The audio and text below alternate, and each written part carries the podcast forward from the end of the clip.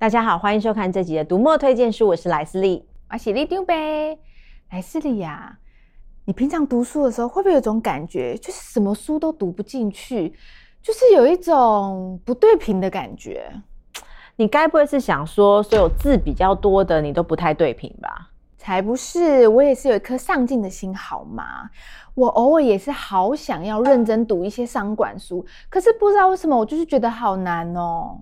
哇，既然你都说自己有上进心了，我又怎么可以不帮忙呢？那今天呢，就来帮大家介绍一些读起来轻松惬意、不生硬，而且还可以一边体验商管的这个产业知识，又像小说一样好读的商管书吧。真的有像小说一样好读的商管书吗？你不要骗我。当然有啊，怎么这么巧？我最近在读的这一本呢，就非常的符合哦。这本啊，荧光盔甲，作者啊，吴君庞，过去啊，常年在。跨国的金融机构服务，还曾经长时间派驻纽约跟东京。当年他六十岁呢，毅然决然从银行退休，跑去写书，也一度啊成为业界的话题。感觉金融业都在算钱，然后突然跑去写书，哇，他这个跨界很大呢。那时候啊，吴君庞就是写下了《银光盔甲》的这一本书，把他过去三十几年呢在金融业界所遭遇的各色的人物跟他的相遇，写成了一段段的切片的故事。把原本啊，大家觉得会非常冰冷尖锐的产业的生态呢，转化成一段段的温暖人情。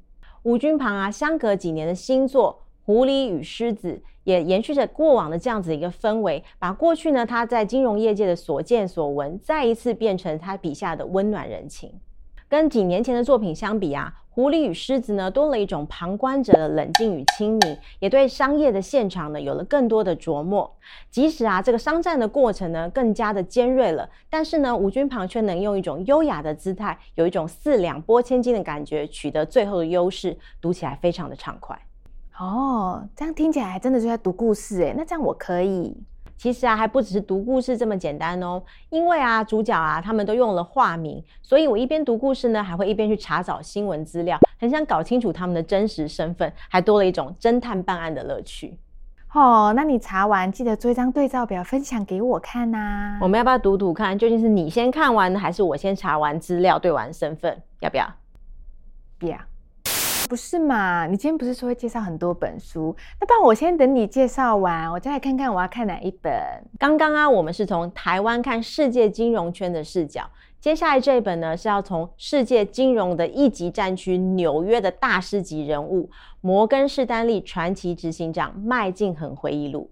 哦，摩根斯丹利，这我知道，感觉就是话最会 get down 的人物啊。没错，他的确是哦。麦敬恒呢，也算是美国梦的真实案例。他是黎巴嫩裔，十二岁的时候呢，跟他的父亲一起来到了美国，靠着自己的努力，为他自己在华尔街赢得了一席之地。虽然啊，他一度在这个权力的征战中呢败下阵来，离开了摩根士丹利，但最后呢，他又是回到了老东家，并且带领了摩根士丹利挺过金融风暴的低谷。这本书啊，用麦敬恒第一人称的这个姿态呢，缓缓道来，语气非常平稳而真诚，不时啊会让人感受到他这个犀利的决断力。我觉得最有趣的呢，就是他用这个金融圈第一线的视角回看啊，过去几十年华尔街的交易跟市场竞合点滴，颇有一种金融史重现的氛围。又尤其是他讲到二零零七年、二零零八年，因为华尔街次贷风暴所引发的这一系列的危机，对所有经历过那段时间的人来说，一定都非常的有感触。短短三天呢，我们就要决定一家金融老店的生死，还一下子就拖垮了整个华尔街的市场交易。即使啊，多年过后回头去看，都还是让人非常胆战心惊。哦，所以说你就不适合做那一行嘛，连看个书都要这样紧张兮兮，讲的你自己就好像很适合一样。不是啊。股市上下波动，我也是有经验的，那不都一样吗？忍一下就过了啦。你这样讲也是有道理啦。到头来啊，华尔街投资人的心情跟情节啊，也是数十年如一日。华尔街人性启示录呢，就是最好的证明。这一本书的作者啊，是十九世纪非常知名的记者跟政治家。他用当时啊华尔街非常著名的人物为原型，用八个故事来描写当时候华尔街投资圈的一些现象。有趣的是啊，即使已经经过了百年，这些故事跟情绪呢，还是让人感觉到似曾相识，好像啊，就是我们在街头巷尾都会遭遇到的面孔。所以啊，说穿了，金融圈啊，百年来大家所追求的呢，还是一样的机会跟欲望。哦，干嘛突然这么感慨？华尔街跟金融圈不都是这样吗？一秒钟几十万、几千万上下，然后穿着西装笔挺的官商斗争，就是弱肉强食的丛林啊！电影《华尔街之狼》和影集《金钱战争》不都是这样演的吗？讲到这里啊，就刚好可以再来提一本《黑色优势》，它就是你刚刚讲到的影集《金钱战争》的故事主角的原型哦。黑色优势啊，讲的是华尔街最赚钱的避险基金创始人史蒂夫·科恩的故事。过去以来啊，他一直游走在灰色的地带，透过各种的途径，甚至是不正当的管道所取得这个内线的资料呢，来操作交易。而这种啊不正当的或者是违法的资料所取得的优势呢，华尔街就叫做它黑色优势。这本书啊，讲的是美国金融的监察机关的办案过程，透过探员啊，逐步的抽丝剥茧，拼凑市政，最后啊，才把科恩和他的这个避险基金过去的非法行为一起公诸于世。而这本书好看啊，也就在于让读者呢可以跟着探员一起身历其境，揭发弊案，中间啊绝无冷场，就跟小说一样好看，高潮迭起。最后呢，还有一个非常微妙的小彩蛋哦，因为其中一个定罪的关键呢，就是跟我们台湾一个非常知名的半导体厂有关。咦，是哪一家？该不会是最近很红的那一家吧？我才不告诉你了，等你自己去看。不过啊，真的得要承认，过去啊这些非常知名的这些新闻事件啊，竟然都变成别人笔下的这个真实的人生，这种临场感啊，读起来还是非常的引人入胜哦。不过啊，你刚刚说的都是跟金融圈有关的书，那如果不投资理财，我还有需要看这些书吗？现在是又要来点餐了吗？没关系，马上来介绍一本绝对非常务实，而且每个人都可以有启发的《亲爱的别怕，勇敢说 yes》。哇，这书名听起来非常激励人心诶！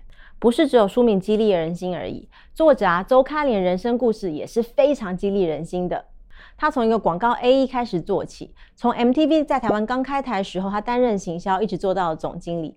后来呢，他又加入了当时已经是风生水起的戏谷新创雅虎，也参与了雅虎收购，当时也是台湾数一数二入口网站奇摩的这个过程，等于是见证了台湾网络时代的起飞。当时啊，无论是网络流量还是电商的营运，雅虎一直都是台湾唯一的王者，让后进者啊完全看不到它的车尾灯。而这样的成功呢，也凸显了周开莲他经验的珍贵之处。即使啊，他已经离开了网络决策圈的第一线，但是啊，他过去这一路来如何维持正向思考，如何在生涯职涯上面做出了一个一个的决断，如何面对自己，如何带领团队，在在啊都非常值得我们的参考。对于啊，也经历了网络发展的我来说呢，这本书读来还有一种非常有趣的熟悉感。如果啊，你对台湾网络圈的发展很有兴趣的话，也非常值得一看。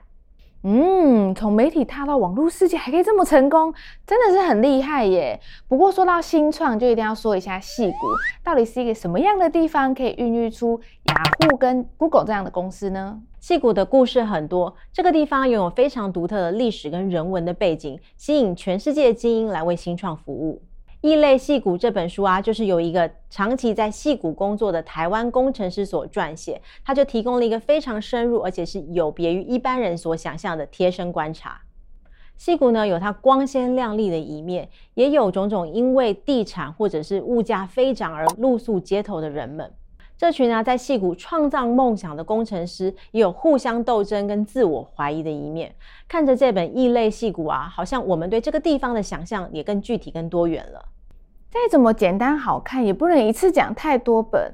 我相信大家一定都跟我一样，再这样介绍下去，我的脑袋就要超载跟宕机了啦。这次的推荐书有高潮迭起，比小说还刺激的金融圈故事，享受推理办案乐趣的商战黑幕，也有关于网络戏骨的第一手经验。立丁贝很贴心的帮大家整理在这边喽。那这期的读墨推荐书，我们下次再见，拜拜。拜拜